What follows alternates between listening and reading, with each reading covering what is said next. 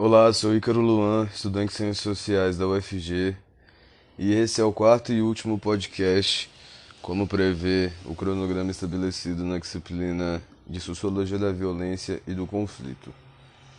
Para esse podcast, a questão geradora escolhida que vai vir a seguir é, tem como base o pensamento de Erving Goffman. Então, aqui vai a pergunta. De acordo com Goffman, as instituições totais não buscam vitória cultural.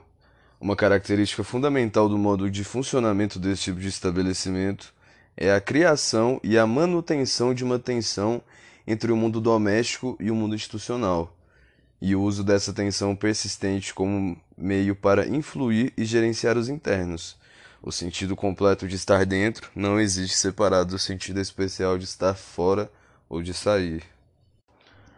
Bom, para responder essa questão, é, a gente precisa primeiro entender é, alguns aspectos que constituem é, o conceito de instituição total feito pelo autor. Né? É, primeiramente, dentro da instituição total, nós temos dois mundos. Nós temos o mundo dos internos e o mundo da equipe dirigente. Né?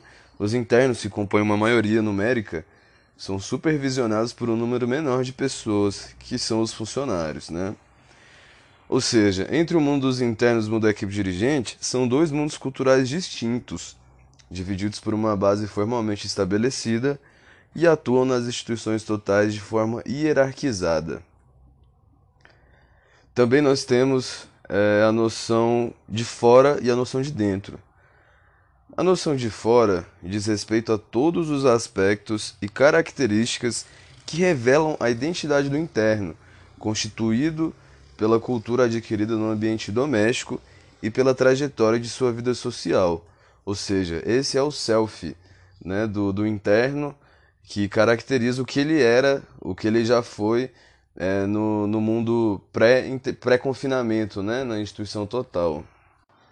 A noção de dentro, por sua vez, diz respeito ao processo de mortificação do self, né, que ocorre no interior das instituições totais.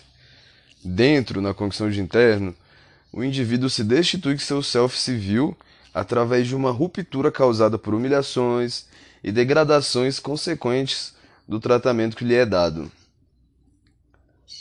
Desse modo, o indivíduo passa por alterações significativas e vai pouco a pouco transformando a própria imagem de si, e já não mais reconhece aspectos de sua personalidade e de suas próprias crenças da vida pré-internato, visto que as instituições totais restringem a autonomia e limitam a liberdade de ação. Há também é, outros tipos de. outras formas né, de estar de, de tá inserido nesse contexto de internação em uma instituição total.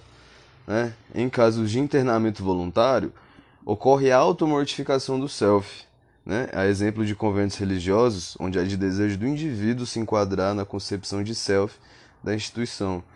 Ou seja, é, não, não rola um estresse psicológico por parte do indivíduo para se enquadrar é, no self, na concepção de self estipulada pela instituição. Né? Ou seja, ele, o indivíduo, por conta própria é, e, e com total liberdade, toma a decisão de mortificar o seu próprio self, né, em nome do enquadramento no self ideal estipulado pela instituição. Desse modo, através de um sistema de privilégios e punições, as instituições totais se utilizam de tensão entre a noção de fora e de dentro, como fora de gerenciar a conduta dos internos, oferecendo-lhes pequenos privilégios que façam relembrar de sua vida doméstica, e retirando privilégios em casos de mau comportamento ou de má conduta.